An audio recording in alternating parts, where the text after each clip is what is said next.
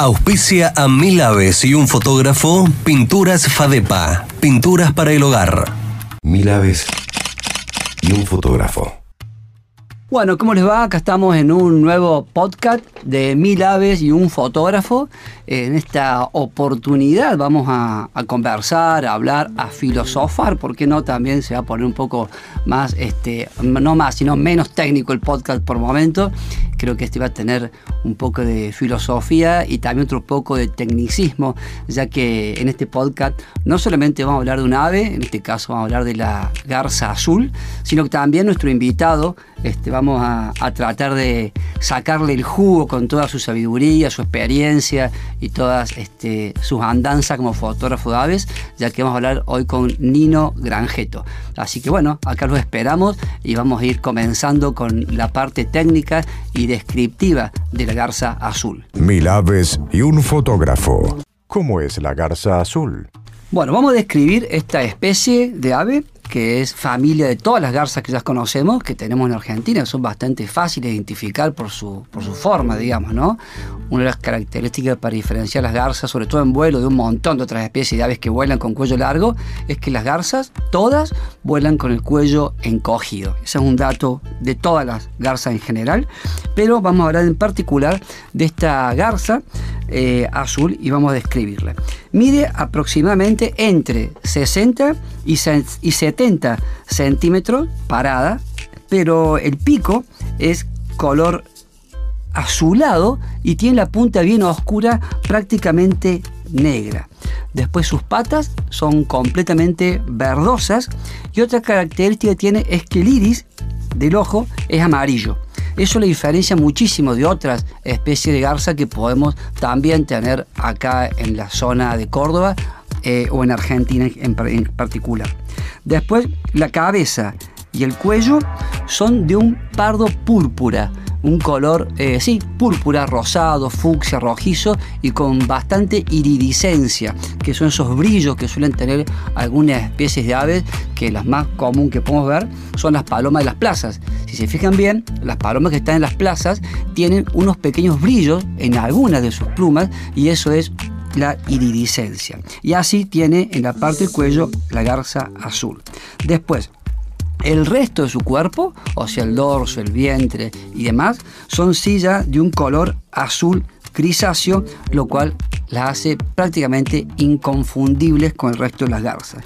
Después la particularidad que los juveniles, hasta antes de cumplir un año, son de un plumaje completamente blanco, tanto machos como hembras solamente el ojo ya de un experto o un buen observador puede distinguir y no confundírsela con la garcita blanca, garcita huellera, que son todas blancas. Después que transcurre este tiempo, el juvenil, al pasar a adulto, tiene una faceta también muy llamativa, muy particular, que está todo como manchado con manchas irregulares entre blancas y oscuras, hasta que finalmente adquiere su plumaje de adulto y se pone de este azul grisáceo que les acabo de comentar como son los adultos. ¿En qué consiste la alimentación de la garza azul? La alimentación de la garza azul consiste eh, en peces y crustáceos que están en el agua y para eh, asirse de ellos tiene varias técnicas. Una es posarse y quedarse inmóvil hasta que estos eh, peces o crustáceos se acerquen a ella y ahí con mucha velocidad, con el pico, mete la cabeza en el agua y así eh, los atrapa. Y la otra es ir vadeando aguas someras o poco profundas, tanto puede ser en lugares de agua dulce o en lugares de aguas saladas, en lagunas, en bañados, en bañados este, también artificiales. No tiene mayores preferencias y su alimentación consiste en eso. Pero en algunos lugares de su distribución, como por ejemplo en América del Norte, en México, en Centroamérica, también se la suele observar en campos abiertos, lejos del agua, donde se alimenta de otros insectos, como por ejemplo pueden ser también este, langostas. Eh, otra de las características de la especie es que suele estar en solitario, en pareja o podemos encontrarlas también en grupos alimentándose. ¿Cómo es la reproducción de la garza azul? La nidificación de esta especie eh, la realiza en colonias, se juntan muchísimas, muchísimos ejemplares y en la colonia, que muchas veces suele estar también este, mezclada con otro tipo de garza, y ahí es donde el macho, en un punto de la colonia, agarra un sector, lo defiende y lo protege de otros machos, y es así cuando la hembra se acerca y ahí se constituye la pareja. Y ahí empieza una serie de cortejos que entrelazan sus cuellos y posteriormente entre ambos sexos empiezan a carrear material que son ramas y en esas, eh, con eso construyen una plataforma con una pequeña oquedad al medio y eso es que está constituido en nido. En ese nido, la hembra pone de 3 a 5 huevos celestes claros o verdosos y una vez que nacen los pichones, que la incubación dura entre 21 y 23 días, ambos padres se encargan de la alimentación, la cual es a través de la regurgitación. Así que le están alimento, se lo regurgitan, entrelazan los picos del adulto con el pichón y por unos movimientos y unos estímulos que los pichones generan a través de sonidos y vibraciones, los padres regurgitan del buche el alimento ya reprocesado, digamos, de, los peces y los crustáceos de traya y se lo ingieren el pico a través de la garganta del pichón. Estos pichones empiezan a crecer, en muy pocos días ya empiezan a moverse de rama en rama, posteriormente hacen unos vuelos cortos y ya a las seis semanas se independizan y buscan nuevos territorios. ¿Cómo se distribuye geográficamente la garza azul? Bueno, la distribución de esta especie viene desde Estados Unidos abarcando todos los países, incluso los del Caribe y Centroamérica, ingresa a Sudamérica y llega hasta Brasil y Bolivia. Esa es su distribución donde se la encuentra frecuentemente, incluso en algunos lugares en cantidad. Eh, la particularidad Argentina es que los registros eh, son bastante nuevos, digamos. Antes no se le encontraba con tanta facilidad y ahora sí ya hay cada vez más ejemplares que van apareciendo, incluso algunas colonias de algunas colonias no, algunos ejemplares que han nidificado sin llegar a formar colonias todavía en algunos sectores, sobre todo del norte del país, como es la provincia de Jujuy. Acá en Córdoba también tuvimos una, una aparición de la cual ya vamos a hablar con nuestro invitado, que estuvimos juntos ahí este, disfrutando de estos dos ejemplares que llegaron. En Brasil sí nidifican, eh, en colonia, eh, como dijimos recién, hacen un nido, el nido es arriba de los árboles y la característica que se cree que tiene, porque la tienen todas las otras garzas, es que al independizarse los juveniles se dispersan en distintas direcciones. Y de estas grandes colonias que hay en Brasil, que habría en Bolivia en Paraguay, se supone que son estos ejemplares que vienen y aterrizan en el territorio nacional. Es por eso que hay cada tanto aparecen ejemplares que vienen dispersándose del norte, desde Brasil o Bolivia, aparecen en Argentina muchísimas especies de aves y se cree que todos los animales eh, tienen esta necesidad de ir avanzando sobre nuevos territorios. Es lo más normal, no es raro encontrar animales erráticos, si bien para los fotógrafos es una novedad o para la ciencia y demás, es normal que sobre todo las aves que pueden volar y muchas veces lo hacen en grandes distancias, aparezcan en lugares inesperados, pero lo cual eh, sirve, ya que es una novedad, a los medios les encanta estas novedades, son noticias y nosotros hacemos fotos para que esta noticia no solamente sea lo llamativo de una especie, sino que sirva para difundir tal o cual lugar y así brindarle mayor conocimiento y por ende mayor protección a estos espacios naturales donde aparecen algunas especies particularmente especiales, como sea la garza azul lo que sí se sabe ya con certeza es que ingresan al sur, digamos, a Argentina, por este, los márgenes de los grandes ríos, como es el río Paraná, el río Bermejo, eh, son los ríos por donde vienen desde Bolivia, desde Paraguay, desde Perú y obviamente eh, el río de la Plata, donde van llegando estas garzas y de ahí se dispersan. Incluso se ha encontrado uno de los ejemplares en la provincia de Chubut, en Trelew puntualmente, o sea que sabe que son bastante voladores que viajan mucho, así que es posible encontrarla en cualquier lado hoy por hoy. No es que sean raras, no es que sea especial, sino que estamos el límite sur de su distribución, es por eso que la aparición por ahí es tan especial mil aves y un fotógrafo. Bueno, y acá estamos con nuestro invitado de hoy, que es este Nino Granjeto, un entusiasta y fotógrafo de aves en particular y naturaleza en general, obviamente, ¿no? Así que bueno, Nino, bienvenido. Para mí es un, un honor, un gusto y aparte invitar, este, nada, a un colega y con, bueno, con la admiración que, que te tengo y te tenemos todos por tu trabajo y tu, y tu pasión. Así que Nino, bienvenido. Bueno, Guillermo, muchísimas gracias. La verdad, un placer.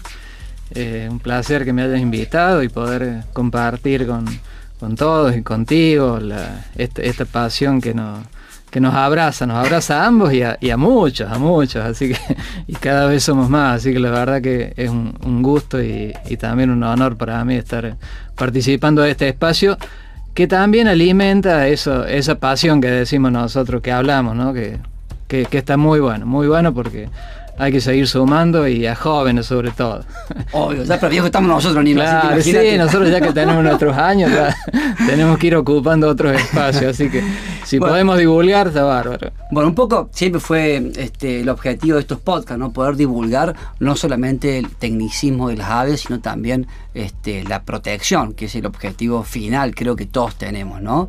Y un poco nuestra, nuestro, nuestro trabajo, digamos, eh, que, que se mezcla muchas veces con pasión y solamente, este, bueno, se la puede definir así, ¿no?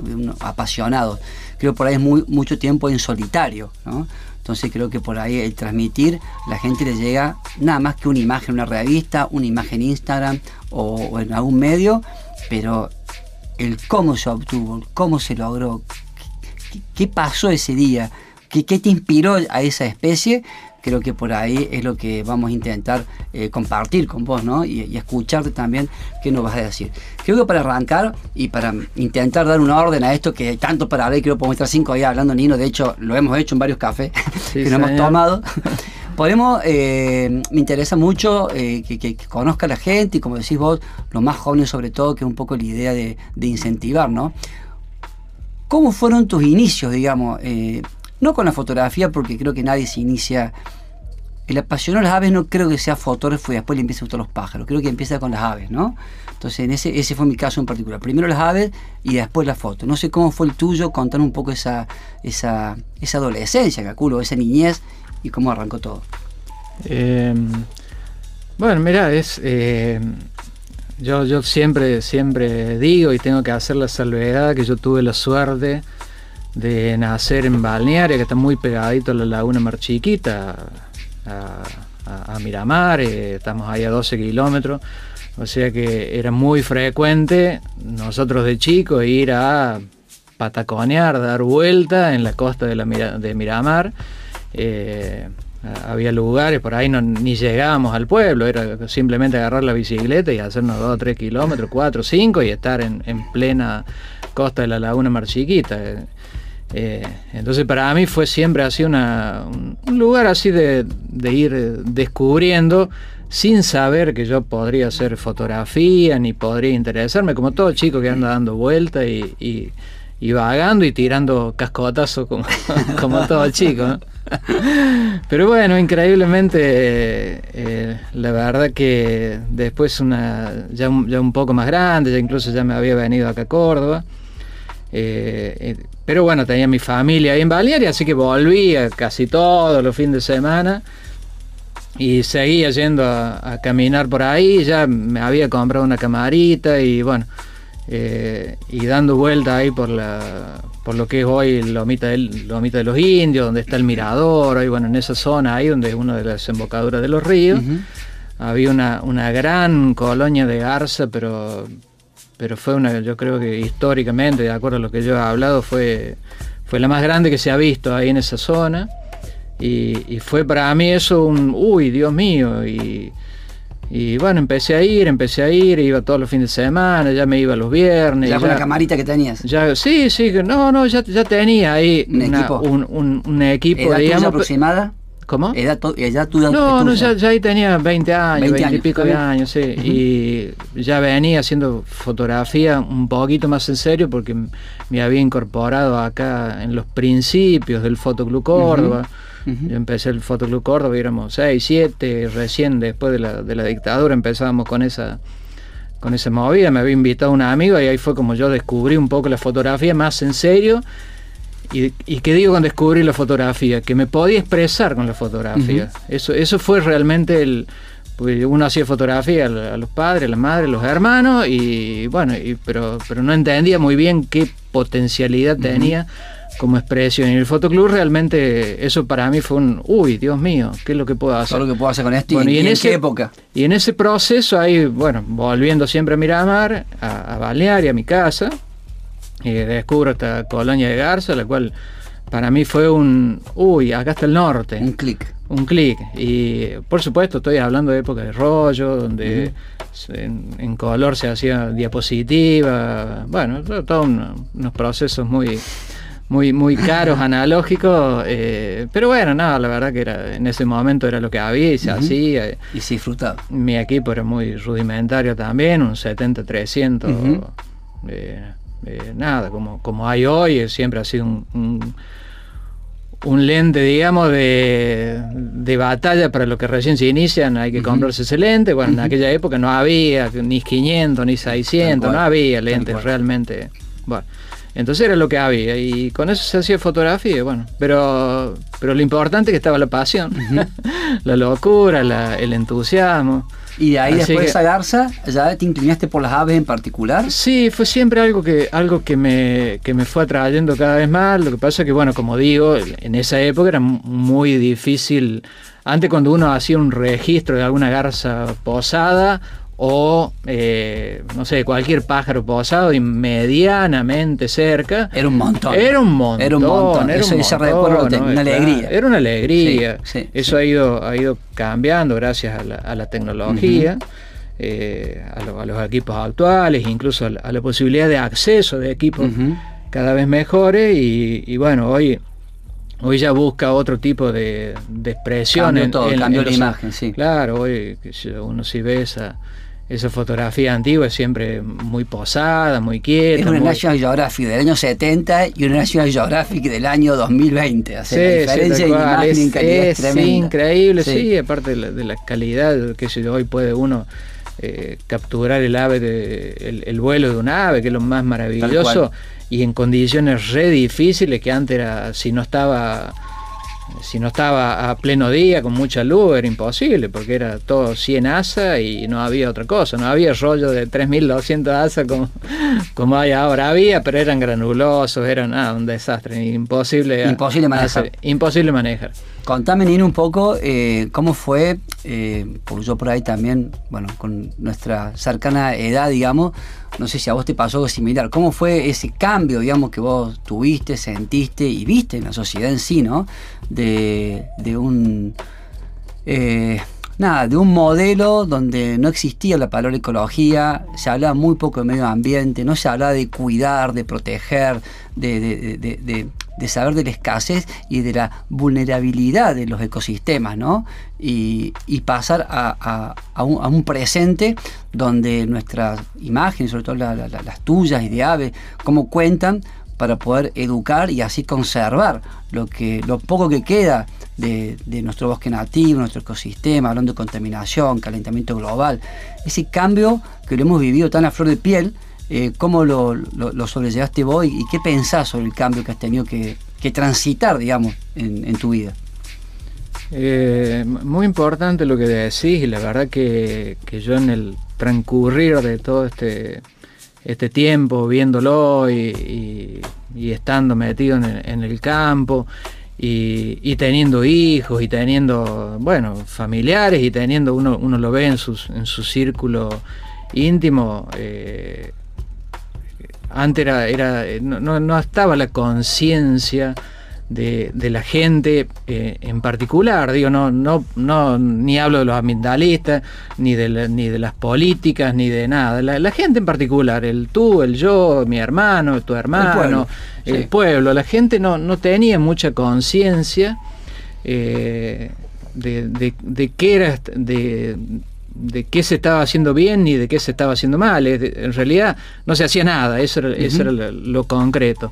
Eh, entonces uno andaba por el por el campo y veía qué sé yo, mu- muchísima basura. Por ejemplo, yo me acuerdo en esa época era sobre todo había una, no quiero hablar mal de, lo, de, alguna actividad en particular, pero, pero yo casi que lo, casi que los disculpo eh, y voy a hablar de los pescadores. Por ejemplo, antes los pescadores iban y hacían, eh, hacían un asado en cualquier lado, dejaban botellas tiradas, pero no, los culpo, era porque era su... Cultural. Era, una cuestión cultural. Hoy ya toda esa, esa mentalidad, eh, por más que van a la naturaleza por un fin distinto al que vamos nosotros, pero incluso en ellos uno, está viendo ese cambio de que, de que tienen ese cuidado, van a hacer lo suyo porque es ancestral en el hombre, está bárbaro, ya está. Yo no lo hago, pero bueno, el que lo quiera hacer se respeta, está bárbaro.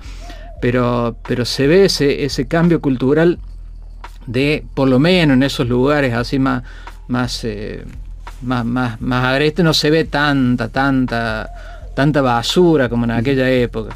Eh, yo creo que eso, eh, eso, eso ha ido cambiando y bueno, yo lo veo en, mis hijos, desde que están en, chiquitos en la escuela, les han dado la conciencia de, no hacer esto, no hacer lo otro, no tirar los papeles, los papeles en la calle, eh, usar los cestos de basura.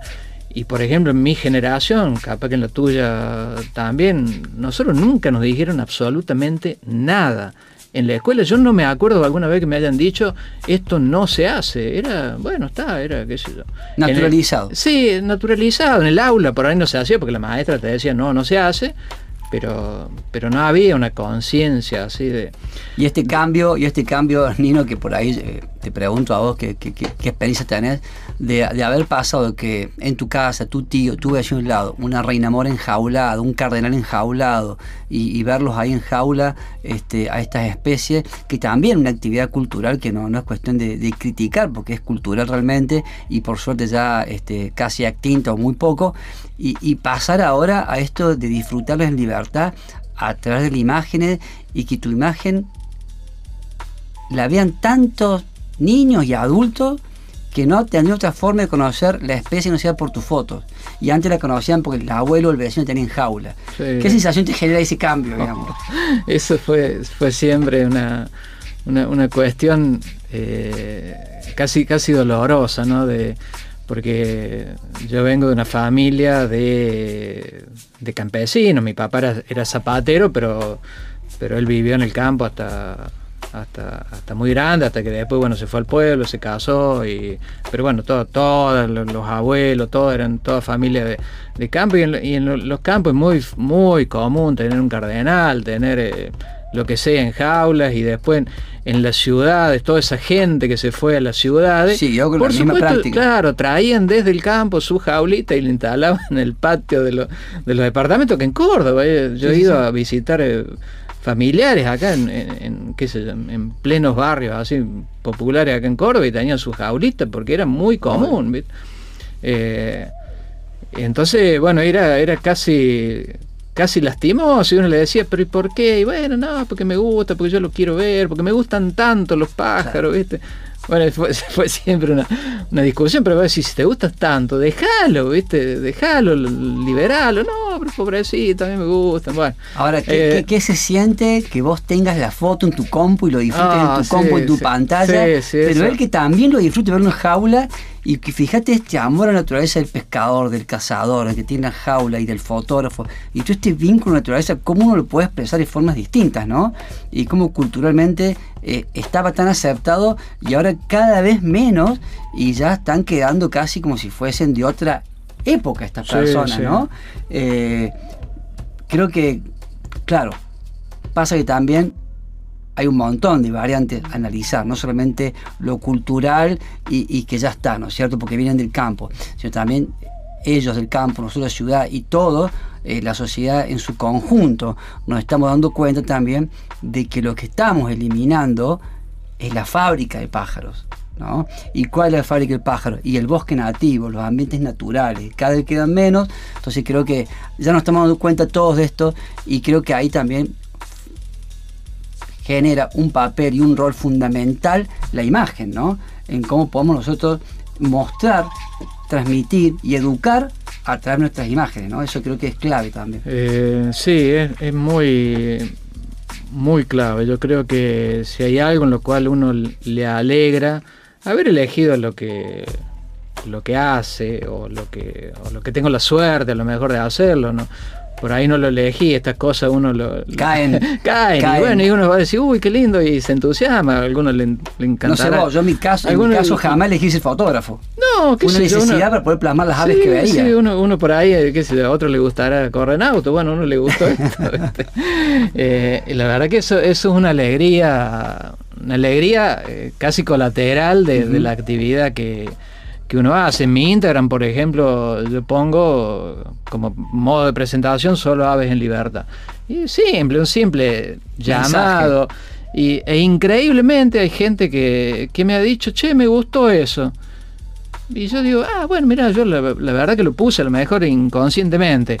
Eh, porque bueno, es lo que yo solo hago eso, no hago fotografía en zoológico, no hago fotografía En cautiverio. en cautiverio. He, he ido por ahí a, algunos lugares que son incluso para retratar especies. Vos decís, uh, qué lindo, qué interesante, pero bueno, no, yo no lo hago, me siento hasta, hasta mal, culpable. Sí. Bueno, yo eh, el ave para mí tiene que estar libre y, y está buenísimo.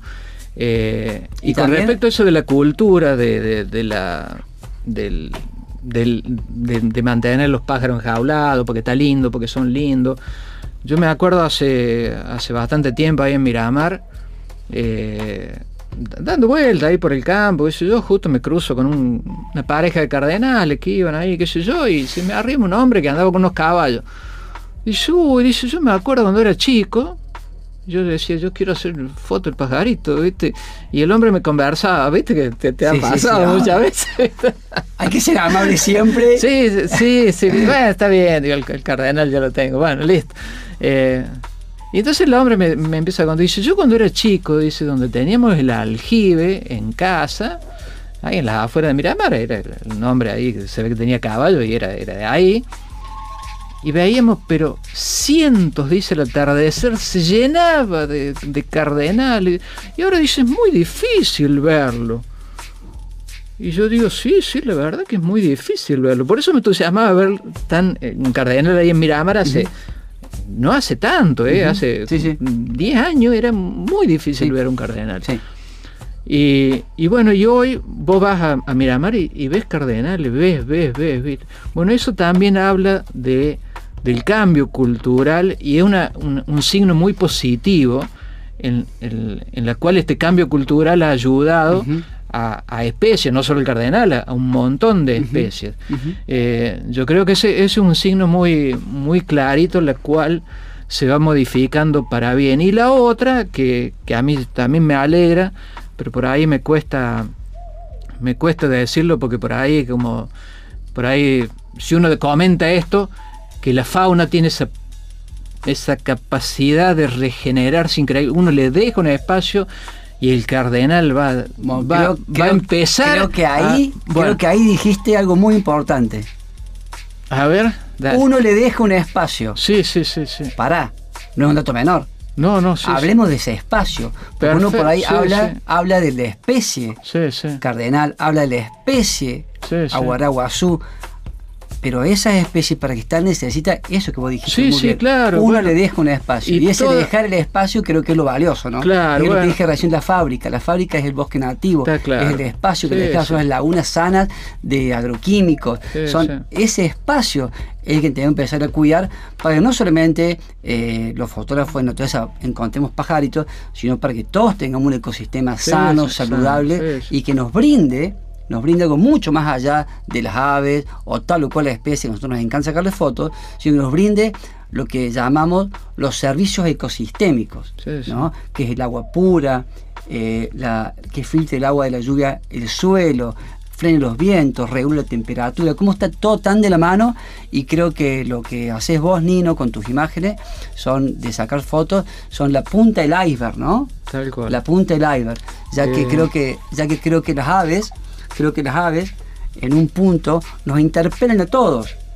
porque los mamíferos por ahí son la mayoría de acá son nocturnos y escasos. Sí, sí. En cambio las aves nos acompañan en cada caminata por el pueblo, cada plaza, cada lugar donde estamos y creo que eso es que nos genera tanta, no te digo que pasión como nosotros, que no, no, no que todos tengamos eso, pero sí ese agrado de escuchar el canto de la mañana, esa idealización de, de la especie eh, de, de su sonido, de su canto, esa hermosura, a todos nos, nos- nos- nos genera algo, digamos, ¿no? Y creo que es ahí donde tenemos que estar atentos a, a protegerla, cuidarla, como bien, como bien dijiste vos, que me encantó esa frase, dejarles el espacio, ¿no? El espacio creo que es la clave y creo que, es lo importante, ¿no?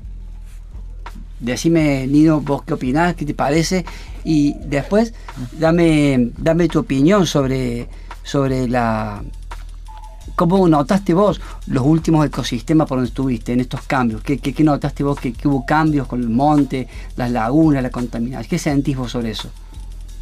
Eh, y te- tengo tengo como am- ambigüedades o, o lugares en los cuales me he sentido muy bien y otros lugares donde, donde me produce bastante bastante tristeza saliendo de acá de la provincia hace poquito fui invitado a al- al- a un parque nacional acá en que se genera un, un- nuevo portal para que la gente pueda ir acá en el, en el- en el Parque Nacional del, del- en el Chaco, acá en el... oh, bueno, ese me pasó el nombre del... ¿La del- fidelidad? Del, no, no, no. ¿Parque acá en el- Chaco? eh, Llegando acá en el, en el Impenetrable, bueno, acá... De- bueno. Eh, y realmente uno llega al Parque Nacional, es espectacular, ese monte, esos quebrachos altísimos, la verdad lo que, lo que se está tratando de preservar eh, es espectacular. Ahora, el camino desde Córdoba Hasta allá. hasta allá lo único que uno ve es tierra arrasada. La verdad que es ese, ese desmonte indiscriminado. eh, La verdad que es muy, muy doloroso y me tocó a la vuelta sobre todo. Eh, bien- venir por la ruta y un y viento, viento, vendaval, y había lugares en los cuales no se podía transcurrir. tierra, exactamente. Claro, en la Esa ruta. por la falta de cobertura vegetal. Está, está claro, sí. Yo, mira, con esto de la, de la fotografía, yo te hablo de, de hace bastantes años atrás. eh, también ha- había ido para, el- para, ese- para esa zona justamente a cubrir el tema de los desmontes. Eh, cuando se empezó la, la expansión eh, eh, agropecuaria de la soja y, y todos esos, esos, esos montes milenarios eran talados por Caterpillar eh, de un lado y del otro con una cadena tremenda. Sí, y, eso lo he visto y, también, tal bueno, cual.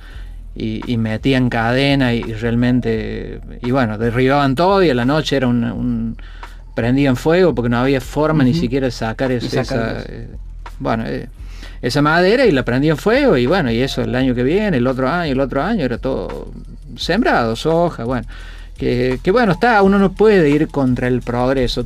Está, está bien, es más o Simplemente menos poder, como... comu- simplemente poder comunicar lo importante. tío. Claro, yo creo, contra, yo creo que, comunicarlo creo que claro, yo creo que comunicarlo y, y- y en función de eso la- las acciones que pueda realizar eh, el hombre y volviendo a nuestro pedacito de lugar, de- bueno, hemos ido a fotografiar lo virgen del monte con sus especies nativas, que yo lechuzas a la noche, eh, no sé, co- cosas muy, muy, muy increíbles que se ven en el monte, no se ven en la tierra arrasada. Entonces el- el- la, la fauna busca refugiarse en esos lugares y bueno, y está bien que los conservemos. Estaría mucho mejor si primero no permitimos que se derribe todo ese monte. Bueno, hay que derribarlo, bueno, está bien, pero bueno, tiene ¿Cómo? que ser Porcentajes, ¿Cómo? ¿cuánto? porcentaje, ¿Dejando cuánto? Sí, sí, la verdad que eh, yo- y yo creo que, que, que tenemos todavía por ahí uno piensa y es tremendista, "Uh, bueno, no tenemos más tiempo. No, no, yo creo que siempre estamos a tiempo de, de empezar, de hacer. Y bueno, y hablando de la fotografía, si nosotros en nuestro lugarcito, bueno, plantamos un banderín, decir, bueno, eh, acá Estas hay un, aves están, esta ave estas aves existe, están, esta acá hay un, actividad acá hay un hacer. banderín verde en el cual, ojo, che, acá están, viste, ojo. Creo que hoy por hoy el trabajo, bueno, como todo lo que difundimos, este, en general y en particular los fotógrafos, creo que nuestro trabajo es ese, ¿no? Yo si salgo al campo, creo que en tu caso también, es para poder mostrar, compartir, difundir y así que más personas amen la naturaleza y en particular las aves. Entonces ahora el fotógrafo cuenta una anécdota. Bueno, hablando de la garza azul, este, con Nino los dos tenemos anécdotas. Eh, la anécdota que me tocó a mí fue primero la gran novedad que apareció esta especie en Córdoba, a la cual no tenemos, ni siquiera en mi vida la había visto yo a la especie, mucho menos fotografiado, y había muy pocos registros fotográficos en Argentina de la especie.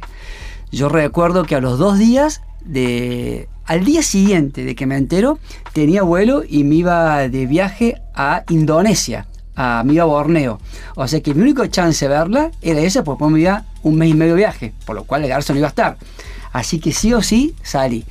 Mi hermano me lleva a Miramar, llego a las 7 y media de tarde, junio, con mucho viento y mucho frío, y con la última luz, el que sale el agua era Nino Granjeto. Y que me lo encuentro y me lo encontrado. La viste, no, no llegó, listo, yo me quedo a dormir me levanto a las 5 y media de la mañana, totalmente oscuro. Creo que amaneció como a las 7, dos horas pasando frío y ni luz había. Y en eso, la garza azul, en lugar indicado que Nino me había marcado, aterriza. Yo estaba solo, no tenía hidrohide. El Nino va a explicar qué es el hidrohide. Yo no tenía. Solamente mi equipo de tierra podía sacarle fotos yo. No tenía nada para meterme el agua. Ni traje neopren, nada. Pero lo que hice, había en el camino un tubo, un viaducto enorme que era para que un arroyo llegue a la laguna. Como era época no de lluvias, el arroyo estaba muy bajito y me pude meter yo por el túnel en la oscuridad total, armé el trípode y justo enfrente mío, yo adentro del túnel en sombra, sin que el sol me ilumine, cosa que la ave no me vea, se acercan y empiezan a alimentarse lentamente como ellos se alimentan y les puedo sacar fotos, pero nunca salía el tubo. Si yo me asomaba el tubo para afuera, la garza me iba a ver, las garzas, porque eran dos, y se me iba a asustar, porque son muy ariscas, muy, muy ariscas. A diferencia de otras garzas, la garza azul es bastante tímida. Así que ahí me quedé y pude hacer mis fotos. Esa es mi gran experiencia que pude hacerle fotos a la garza azul. No las volví a ver más y las fotos están y estoy una felicidad total. Era sentir agradecimiento mientras sacaba la foto, siempre lo recuerdo. Viajé y obviamente cuando volví ya no estaba más. Contame vos la tuya, Nino. Eh, bueno, por ahí yo tuve la suerte, entre comillas, de no tener un viaje programado. Entonces fui esa vez, fui otra vez, que la, pude fotografiar, pero bueno, eh, siempre mi intención, y si ustedes ven mi, mi, foto, yo lo que, lo que siempre trato de traducir en la, en la fotografía es eh, la expresión, el vuelo, el comportamiento. bueno, entonces yo quería la foto con la garza comiendo. Quería la foto. Me acuerdo, me acuerdo, me acuerdo la quiero comiendo. La quiero comiendo, ya la tenía posada, pero yo la quiero comiendo. Bueno, eh, para eso tuve que recurrir a utilizar un hidrohigh. Un hidrohigh es una plataforma de tergopol flotante en la cual uno va, va ahí arriba metido dentro de la laguna. Eh, con el equipo ahí arriba y bueno, como, como uno está camuflado, realmente eso permite acercarse mucho a la, a la, fauna sin que la fauna se, se alerte, se, se, asuste. Bueno, y eso fue lo que me permitió, después de, un par de intentos, lo hice una tarde, lo hice una mañana, y al final una mañana muy oscura, muy fría, eh, bueno, también tuve esa posibilidad de tener la garza delante mío, pescando, comiendo, la pude fotografiar, así que para mí una, una maravilla y una, una felicidad absoluta. Esa es el término, felicidad absoluta se cumplen esos objetivos. Nino, muchísimas gracias. Increíble anécdota y haberla compartido también estuvo buenísimo. Mil aves y un fotógrafo. Bueno, un enorme agradecimiento, bien tenido Granjeto por acompañarnos en este podcast. Este enorme agradecimiento también al equipo de la Fundación Milaves, al cual invito a seguir en sus redes, tanto en Instagram como en Facebook o www.milaves.org. Ahí van a encontrar todas las actividades de la Fundación, siempre referida a las aves y al cuidado del ambiente de estas aves, por ende el de todos. Así que nos estamos viendo en un próximo podcast. Eh, los invito a escuchar este podcast en Spotify y en todas las redes de CBA24N. Les dejo un fuerte abrazo y nos escuchamos la próxima. Chau, chau. Auspició este episodio Pinturas Fadepa. Pinturas para el hogar